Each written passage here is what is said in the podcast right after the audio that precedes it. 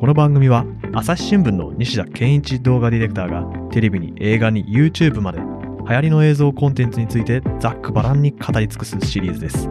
お相手は私大阪音声チームの木下光大さて今回のテーマは？前回の続きからお送りします。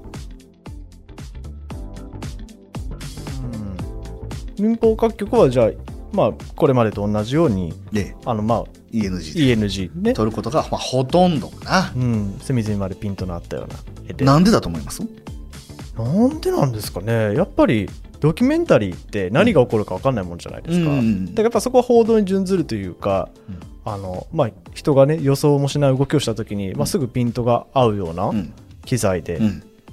撮る方がまあ便利だからじゃないですか。撮り直しが効かないですからねドキュメンタリーは基本的に。じゃあ、うん彼らのような、うん。えー映像のプロ何何十年も撮るだけをやってきたうん。カメラマンじゃない僕たちが、うん。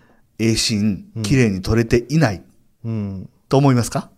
そうは思わないですね。そうでしょ、もうそういう時代じゃなくなってきてるわけですよ。うん。もうオートフォーカスでフォーカスを合うのも、はい。えー一瞬でできるようにもなるし、うんうん。そのフォーカスの合い方がじんわり合うだとか、うんうんさっと合ってほしいだとか、どれ,、どれぐらい粘るのかだとか、うんうんそういうところも自分の好みで数値で決めれるような時代になっているわけですよ。なるほど今まではそこはもう、ね、熟練のカメラマンのそうです、そうです。この指指の一本一本でやってたのをまあ、設定でできるようになってると。そうですね。うんまあ、あの、完璧じゃないですよ、もちろんね。あの、これはもう職人の世界でもありますし、すよねあの、まあ、一方で逆に職人っていうのは衰えるものでもあるので、あの、そういうものに頼らないという意味では、あの、いろんな人、どんな人でもできるような手法でもな、にもなってきているんですけれども、はい。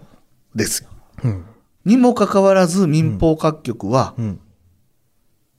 これをしない。うーん。やっぱり ENG のこの伝統っていうのが根強いんですかね？いいですね。そこも大大正解ですね。ほうほうほやっぱりね、その、まあその、なかなか職人の世界になりがちなんですよ。まあで、そ職人、うそう、その職人の話の中にね、その新しいものを若いカメラマンが取り入れて、はい。こんなんやってみましたっていうのは、うん。なかなか受け入れられづらい。ああ、要は老舗の和菓子屋さんをずっとやってきてええ。何代も、ええ。うちはね、何十代もやってるんだっていうところで、まあ、若いえ人がえ、え。いや、これから洋菓子の時代だと、ええ。洋菓子餅作りましょうよとえ、え。え。言ってきてもなかなか受け入れられない。もう洋菓子だけ作ってもらってる分には構わないんですけど、うん洋菓子の手法を取り入れてみたいになってくると、はーってなりそうじゃないですか。あなるほど。そうか、洋菓子を作るんじゃなくて、うん洋菓子の手法で和菓子を作ろうぜって言われたらってことですね。そうそうそうそうそうそうそれがね、はいまあ、なかなかあると思うんですよ。で、もっと言うと、その、まあ、えー指示を出す側、評価をする側の人たち、うん上層部の人たちが、そのシネマティックなものは、はえー虚構の世界だと。うん。えーリアルなものは、現実的なものは、うんジャーナリスティックに攻めるべきなんだっていうふうに思っていればいるほど、ほどそこは強固なものになっていくし、うん。もっと言うと、やっぱドキュメンタリーってね、カメラマンからするとすごく難しいジャンルでもあるので、はい。あのー熟練のカメラマンからデビュー、でも今からデビューですみたいな感じなんですよ。あ、そうなんですか。そうそう、本当にこう30代中盤のカメラマンがようやく始めますみたいな、そんな世界でもあるんですよね。ハードルが高いんですね。そうそうそう、まあ、あの、ところによりますよ。プロダクションとか、うんあの、局によるとは思うんですけど、はいそういうふうなところが往々にしてあるような場合があると。うん。で言うとね、じゃあ誰が誰に教えるんだってなってくるわけですよ。うん。そしたら、うん。まあまあ、60代、50代の人が、うん30代、40代に教えるわけですよ。うん。いや、もうそれ入りようがないですよね。ああ、そうですね。こうこういう、うんなんか新しい、こう、風が。確かに。えまあ、もう30代の人たちもうもうすでに業界で下積みを経てるわけですから、え。うん。あんまりその一視聴者的な新しい感覚みたいなのっていうのはある程度もうそれまでの経験に上書きされてるかもしれないですよね。そうですね。うん。まあ、うーん、プライドもあるでしょうし、うん。えー自分たちがリードしているっていう自負もあったと思う。なるほど。なかなかかなというふううに、ん。そこら辺は思いますよね。なるほど。いや、なかなか西田さんあれですね、今まで自分がいた民放のことを結構ね、旧体以前だと。うん。あの本当にそれも思ったから出たところもあるしね。うんああ、なるほど。あのね、僕あの、ずっとその動画の現場にいたそればっかしではなくて、うんなんかこう CM っぽいものの、あの、その、まあまあ、プロデューサーっぽいこととかはい。も、まあしてたんですけども、あの、彼らは彼らで、ええいわゆるその、虚構の方の世界の人たちは人人たちで、まあ CM はどちらかというとね、まあ、フィルムの世界ですよ。ですよね。ええうん元はフィルムの世界ですよ、うんでその人たちはその人たちで、えーこだわっているところとか、球体以前のところがあるんですよね。うんやっぱりワンカット撮るのに何時間もかけますし、はい。あのー一つ一つレールを敷いてどうのこうのみたいな話をするわけですよ。うんでもやっぱり、今まで僕たち、僕、僕、僕個人が過ごしていた ENG の世界とは全然違うわけですよ。うんで、そこには技術的な革新は入ってくるわけです。ああ、CM はそうですよね。そうそうそう流行とか敏感ですよね。ええ、なので CM はローで撮ったりとか、ログで撮ったりとかはしだすんですよ。うーんで、それを見ていて、うんで、編集を見ているわけじゃないですか。はいで、もともと僕編集のプロですよ。うんうんうんあれ？これ、そんなに時間かけんでもよくねって僕は思ったわけうん。です、当時の。ほうほうほう。あの、もちろんあれですよ。それが無駄とは言わないですから。うん。だから、えー時間をかける良さもあるし、それなりの、まあ、必要性はあるんだと思うんです。ええそこは、まあ、100%否定はしません。ただ、じゃあドキュメンタリーでこの章が使えないかっていうと、もうそういう段階ではないよねと思ったんですよ。うんうんうんリアルタイムでログで撮って、その方が素人ビークルを潰れなんてしないでしょうし、うんうん、なんかいろいろうん、ジンバルっていうね、ジンバルってまあ僕たちよく使ってやったりするんですけど、はい。手ぶれ防止機構です。そうですね、ええ。はい。最近のアクションカムとかも基本的に搭載されてるようなやつそうですね。ええ。それを、まあ、物理的にやっちゃうっていうね、うん。一眼レフが空中に浮いたような、はい。まあ、イメージでですねえー僕たちが扱えるというような、まあ、機材を使うわけですけども、うんちょっとドローンみたいな映像になりますよね。そうそうそうそう。あのね、これまた、まあ、ちょっとややこしい話ではあるんですけど、シネマティックなものとの相性が非常にいいんです。ああ、やっぱ映画はレール敷いたりしてね、あの滑らかに撮ったりしますからね。そうそうそう。うんあれは、まあまあ、あの、滑らかに撮るだけではなくて、えーそのレンズを動かしたりだとか、うん。えー三脚で撮ってパン、うんえっ、と、右向き右から左向きになるよりも、右から左にうん。カメラ自体を動かす、いわゆるドリーですよね。はい。で、ズームをレンズでするんではなくて、実際自分が近寄る、それをレールでやっていたわけです。はい。で、これもまあまあ、あのーでっかいセンサーが、まあ、影響していて、うん。でっかいセンサーだから焦点距離がまあまあ、非常にこうちっちゃいわけですよ。そねその焦点距離っていうのは横一線にこうつながるわけですよね。うんうんうん横一線、ここはピント合うよっていうのがまあ狭いわけです。はい。まあパンをするとそれが斜めに入るので、うん。あの、ちょっと不自然な映像になるんですよなるほど。うん。まあ絞りゃええって話なんですけどね。そういう技術的な理由もあったわけあですかるあるある。へーなので、あの、映画はレールを多用するっていうのは、そう、そこから。そうなんですね、あれの方がかっこいいからやってるまあ、あの、もちろんかっこいいかからだし、うんあの、立体的なところをより強調するっていう意味ももちろんあす。そうですよね。うん。まあ、それをドキュメンタリーでやれるんじゃないかと。そうそうそうそうんやってみようと。ええ、できましたよね。うんそれがーンってわけですね。そうそうそうそう。んまあ、ーンになる前から、この会社で僕がちょっとずつ始めていってたんですけどね。いや、これがすごいですよね。NHK は、ね、NHK の話もしたいなと思いますけど、ええどっちかというと、そういう手法をドキュメンタリーに早々に取り入れていたってわけですか？そうですね。うん。あの、NHK ってやっぱりこう、えーそれぞれのうん。人たち、だからプロダクションを使ってどうのって話ではないので、はいほとんどみんなが社員だったりすることが多いんですよ。の、あーなるほどいますよ。もちろんプロダクションの編集の方、ええーカメラマンの方いらっしゃるんですけども、基本的にはそこの同じ世界に社員がいるというのが前提なんですよ。なるほど。なので、新しいことしやすいんでしょうね。ああ、まあ人がやっぱそんだけいっぱいいると。ううんん。あとね、気づいてるのがね、えあの、世界の、え。うん。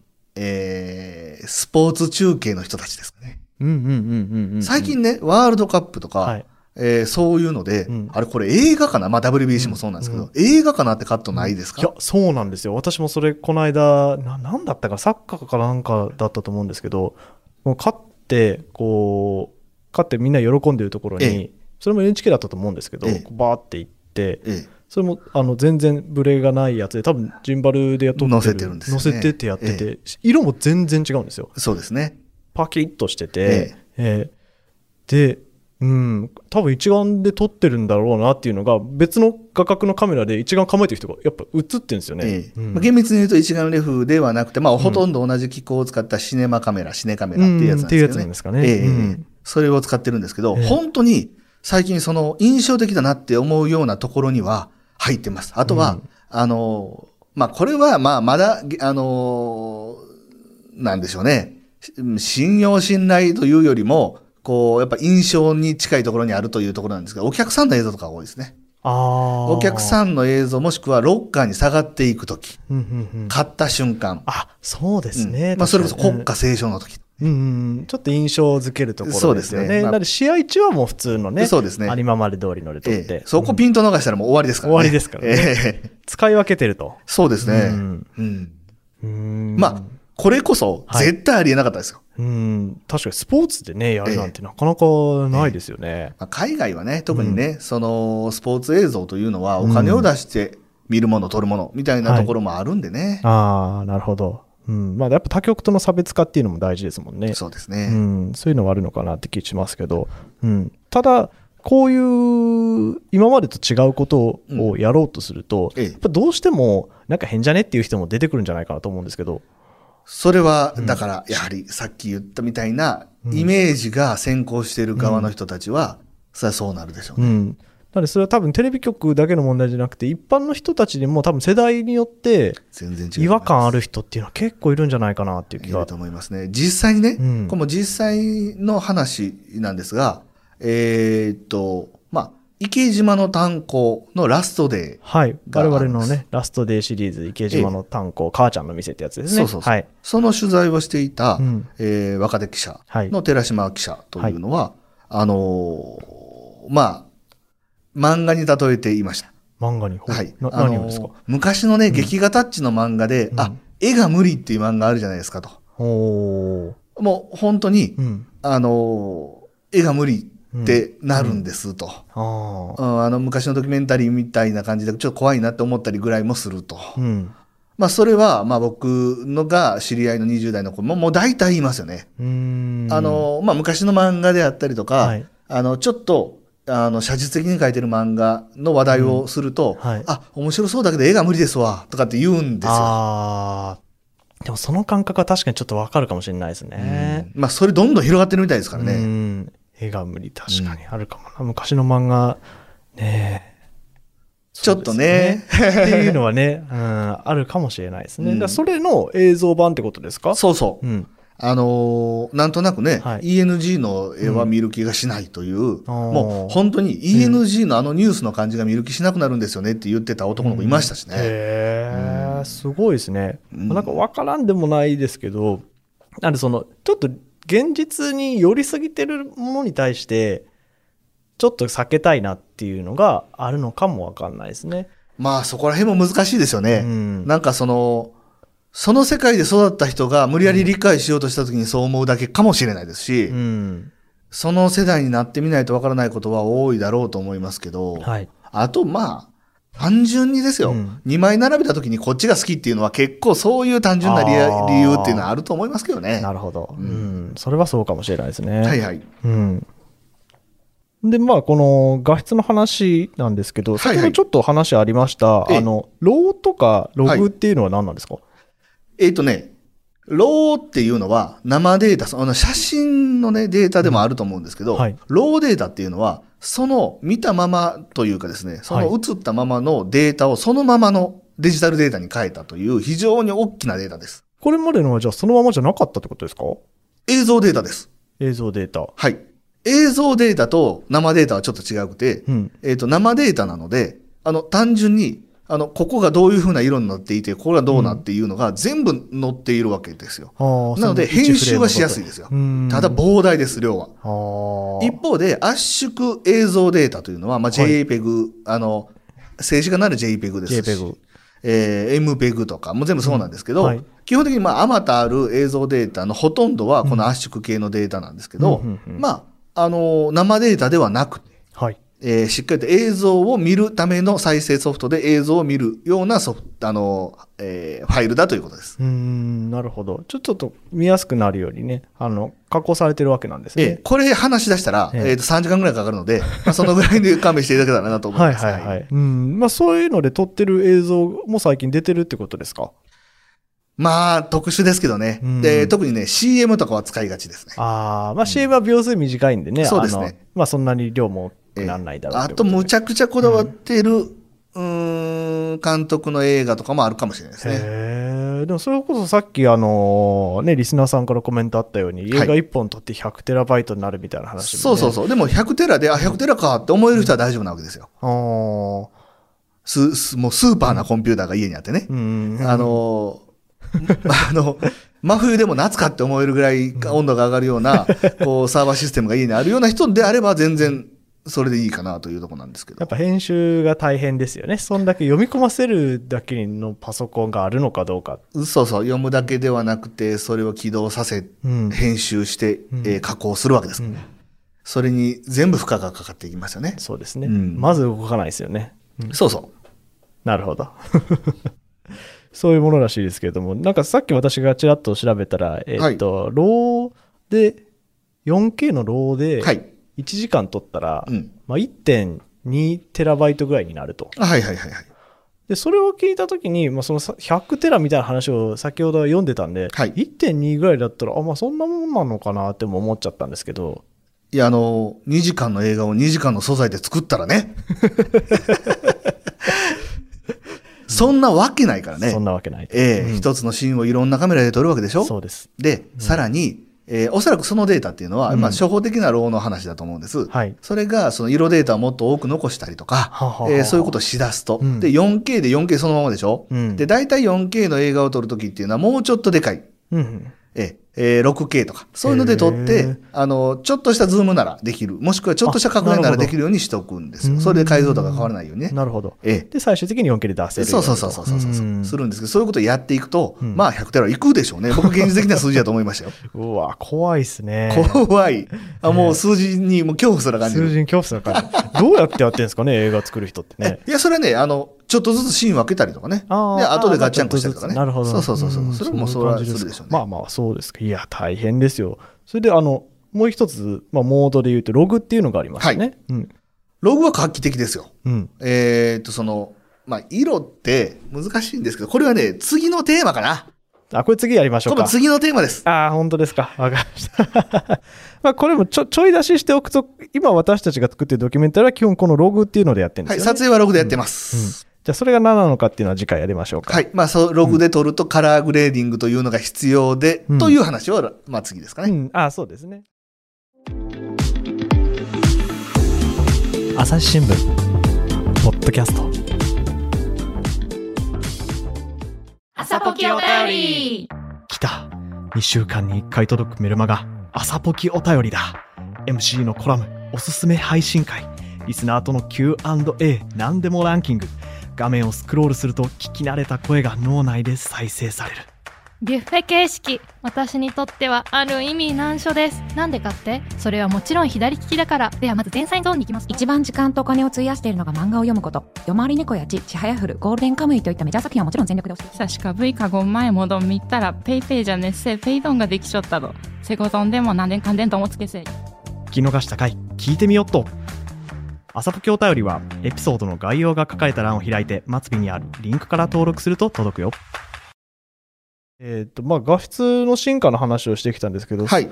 その、そもそもこの、ね、4K とか 8K とか出てきたのって、ええあの、HD はい。が出てから結構、時間的にはすぐ出てきたようなイメージはありますそよね。うですよね。うんやっぱり、アナログからえデジタルに変わるというのがうん大きな作業だったかなと思いますね。おーもう進化で言うと、うんうん陸に上がるぐらいね。お大きな一歩ですね。ええうんそのぐらいのものがあったんじゃないかなと思います。へえ。で、まあ、その解像度を上げていくだけの作業ですからね。うんうんそうか。そこはもう0を1にするんじゃなくて、1を2にして2を3にするそうですね。作業ということで。ええうん本当にこう。あれですよ。えーこう、そろばんから電卓へ。うんまあ、電卓まで行くとパソコンまで早いみたいな感じですかね。なるほど。ううんん。西田さん、このアナログの思い出とかってあります？穴の思い出ね。まあ、やっぱりこう、うーん、視聴者うん。の時はというか、まあ、純粋に視聴者、業界に入るまではずっとアナアナログでしたから、うん。本当にね、僕、田舎がね、うん。まあ、コラムにも書いてるんですけど、はいはい田舎が本当にうん四国のど真ん中だったんですよ。で、県境なんですよ。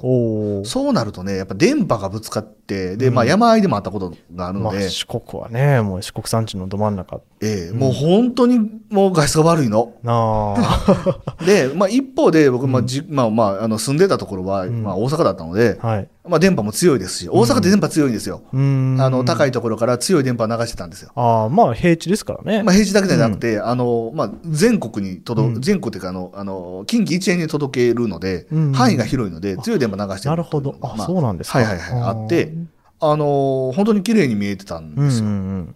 で、なんだこれってずっと思ってたんですよね。四国のテレビが。ええうん。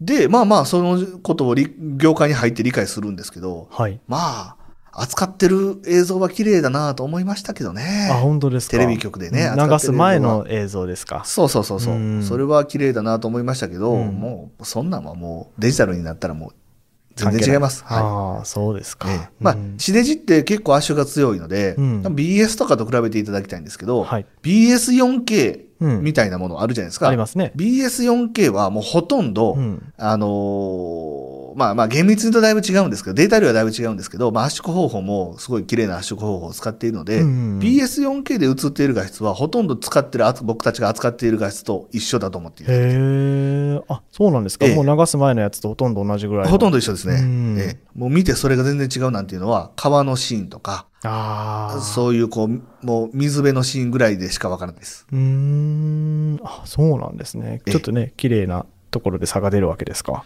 ええええ、うーん。まあ、こういうふうに 4K、8K と進化してて、今 16K とかもあるんでしたっけ？16K はね、特殊なやつですね。まあ映画ですね映画でもしかも、まあ特殊な、あの、本当に画質のいい映画というふうに認定されているものにたまに使っている。それでも 8K で止まってるやつはいっぱいあります。うーん。まあでも技術的にはもうそういう段階に来てるわけですよね。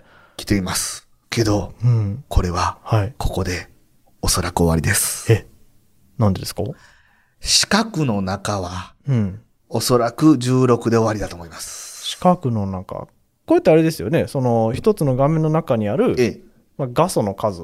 そうですね。まあ例えば分かりやすいので言うと、うん 8K。うん。で、8K を 8K だと認識できる。まあ、要するに 4K と 8K で 8K の方がやっぱり綺麗だねって認識できるのは、どういう条件かはい。というと、100インチを超えるようなものを、おそらく、まあ、2、3、いや、1、2メートル、うん。2メートルぐらい離れているところでしか認識できないんです。ああ。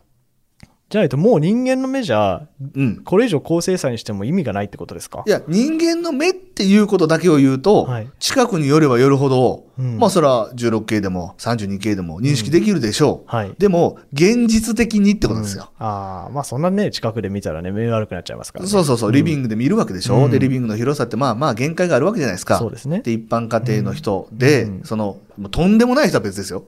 とんでもない広いところに住んでいる人とか、まあまあまあ。それは別としてです。別として、まあ大体人間のそのまあまあ生活の範囲で決まってるわけじゃないですか。そうですね。リビングでう、ん。こう、ソファーに腰をかけて見るわけですよね。えその時の現実的な大きさ、いや、それでもですよ。えうん。今の、まあ、60インチとか70インチとか80インチとかって、もう当時ありえない、そんなでかいテレビどうするのって話だったわけですよ。まあそうですね。ええブラウン管でそんな大きいのないですからね。はいうん。でも、そのテレビでさえ、入るから、置いてみたら、馴染むわけです。うん。もうもう当たり前の感じになってますよね。ええなので多分部屋の一方を全部埋めるぐらいまでいかんとあかんと思うんですけど、あはははは。もう壁一面にね。ええあの障害物がない状態でね。はいでもそれは100インチ限界だと思いますうよ。ん。あの、100インチが無理な人いっぱいいると思います。そうですよね。で結構、あの、まあ、地方に住んでいるのか、すごく裕福かで、うん大きな家に住んでて100インチが多分限界かなと思うんそうですよ。ですね。どんだけ大きくてもそれ以上にはならないちょっと厳しいかなと思うんです。そうですね。うんっ。てなってくると、やっぱはい 4K、8K、8K が限界。なるほど。ええうんあの、現実的な範囲というすると、うん 8K が限界かなと思うんですよね。うん。じゃあ、それからの映像の進化っていうと、どういう風になるんですかね？でもね、やっぱ走り出すと止まらないわけですよ。うん。昔は、えー1テラの、はい。あのーストレージっているの、そんなにって思ってたけど、まあ、うん実際今いるわけですよ。いりますね。うんええですし、うんまあ、僕たち今、100テラ絶対いらんと思ってますけど、うん。多分いる時代が来ると思うんですよ。そういうふうに進化していくもんだ。ああ、やっぱどんどんね、綺麗にしていきたいと。ええできるもんならね、そうそうやりますよね。そう。んで、そこでですよ。うん。8K まで行ったもの、16K まで行ったものが、これ以上進化しないなんてことはもう正直ありえないんですよ。でもですよ、活用方法っていうのは変わっていくと思うんです。おーじゃあもう四角にとどまらなくなると。そうそう。うんあのね、まあ前回言いましたよ。前回言った通り、はい。こう、VR っていうのを VR うん 3D のような一過性のものと一緒にするなって僕は言うたと思うんですよ。うん、そうですね。ええはい。それはなぜかというと、ええ VR っうん。ていうことは、まあ反転球もしくは全転球なわけです。反転球もしくは全転球。ああ、まあ、プラネタリウムみたいな。そうです、そうです。そうですまあ、プラネタリウムなのか、うんまあまあまあ、全面だけなのか、もっと言うと、下も含めるプラネタリウムかける2うん。みたいなものの世界なわけです。そうですね。うん。それは、うん。どんどん画素数が上がれば上がるほど、現実世界に近寄っていくわけですよ。まあそうですね。今ね、メタバースとか言うてますけども、ええもうね、プレイステーション2みたいなかあんな感じじゃないですかね。ええ、うん。それがもうどんどんどんどん。そうです。今の VR 空間で HD サイズで再生したりなんかすると、あれあれですよ。うん。これが現実、あの、なんでしょうね。まあ、ある程度のゲーム的リアリティはありますよ。うんでも、その現実っぽくもう見まがうかというと、そんなわけは絶対ないわけですよ。現実と錯覚するほどではないですよね。そうそうそうそう、んで、実際に写真を置き換えるという手法を使えば、どんどん画素数を上げることができるんですね、実は。は今でも。でそうやって見たものっていうのは、まあ、動かないので現実的じゃないですけど、うんすごい綺麗にやっぱ今もうあなんかパッとあ今かなってあなんかこうそういう世界かなと思っちゃうぐらいになるんですよ。あ、そうなんですね。まあ受動ギガの問題もありますけどね、うんそれを表せれるようなゴーグルが必要ではあります。うん、そうですね。って。考えると、どんどん進化は止まらないと思います。なるほど。いや、でもそれ再生するのが大変そうですけどね。そっちの進化もまあ当然出てくるわけですよね。そうですね。ううんん。それこそ、えー今のコンピューターって、はい。今のコンピューターってね、うんなんかちょっとなんかこう、あの、なエアポケットみたいになってるかなって僕はちょっと思ってるんですけどどういうこ、とですか？あの、自分たちが必要じゃないなって思うところへの進化みたいなものも始まってますよね。例えば？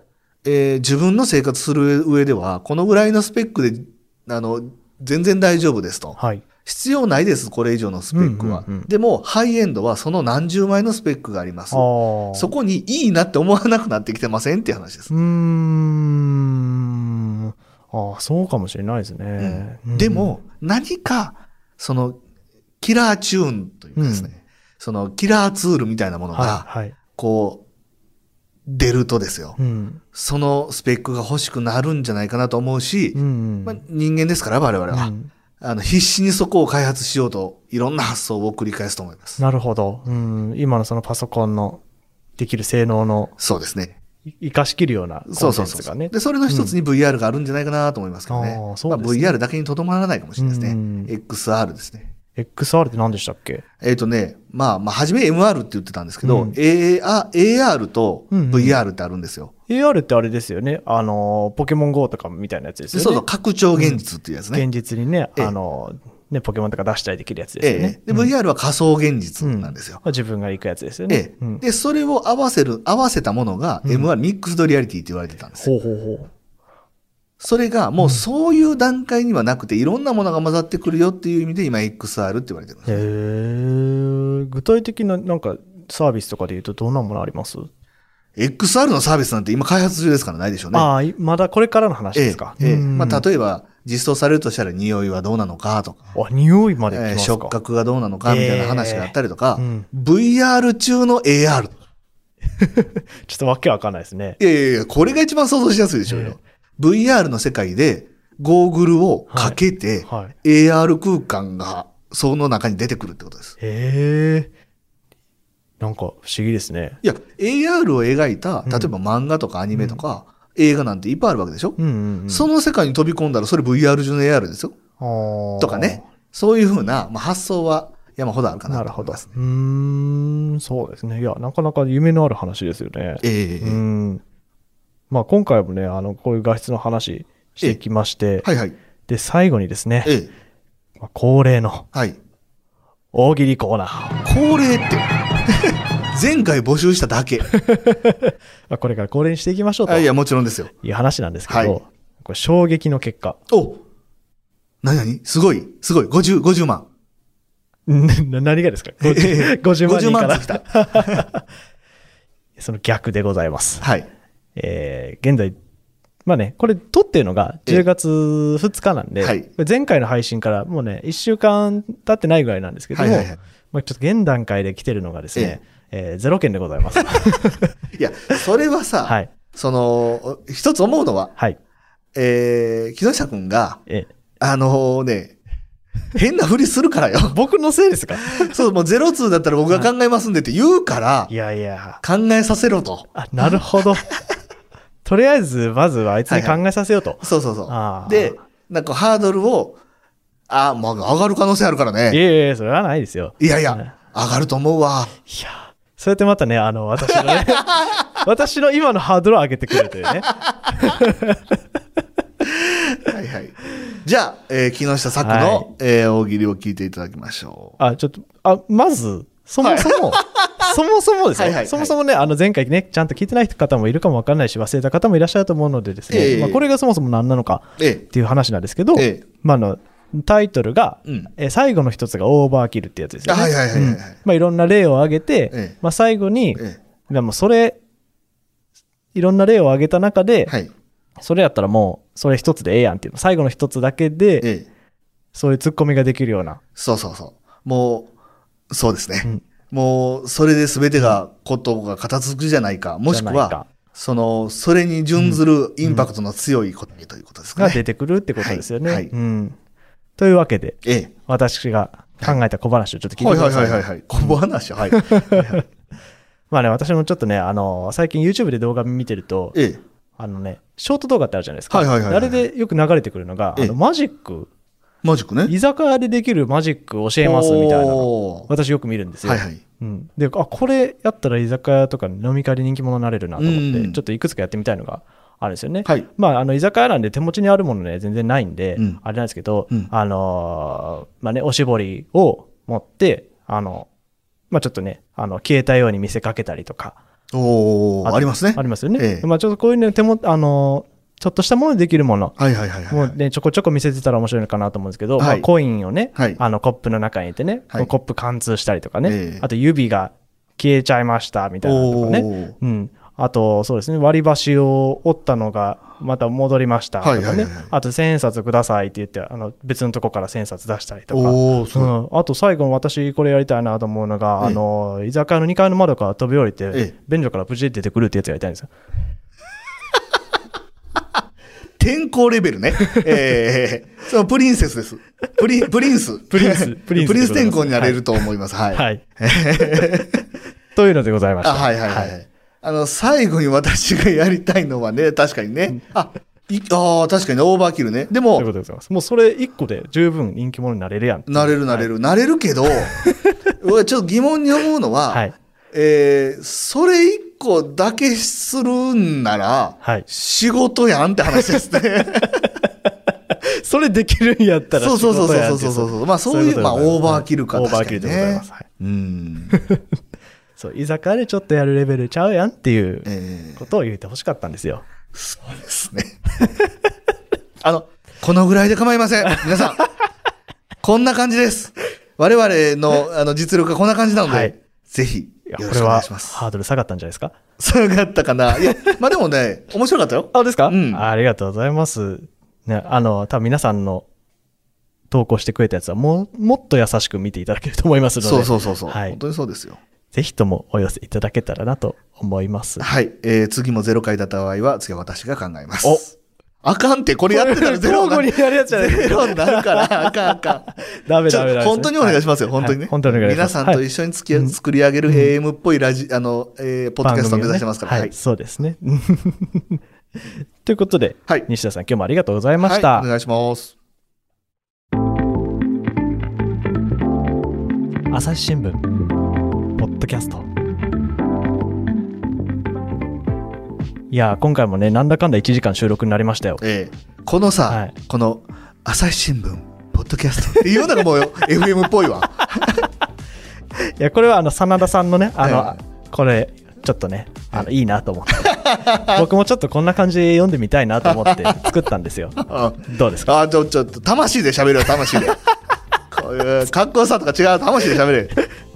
そういう番組でした。失礼しました。はい。でもね、はい。またこの BGM ね、ちょっと変えようかなと。わたわたするんじゃないよ。また新しいの作りますから。そうやね。はい。やるやろで、次回予告です、西田う。さん。はいはいはいはい。あ、さっきちょっとログの話しましたけども、まあログが一番こう重要なところを、うんまああのーですね、うん色域です。色域。色域ってまあ普通言わんよね。色？そう、色の範囲、域色の範囲。ええうーん。のことですね。えー、どんな話になるのかちょっと楽しみですけど。はいうん、まあ、また期待していただけたらなと。あの色の流行りみたいな話もできたらなと思いますお。ーおーおーおーおーおーあ、なるほど。これもまた A シーンとかラストデーとか見ておくとちょっとわかりそうな感じですか？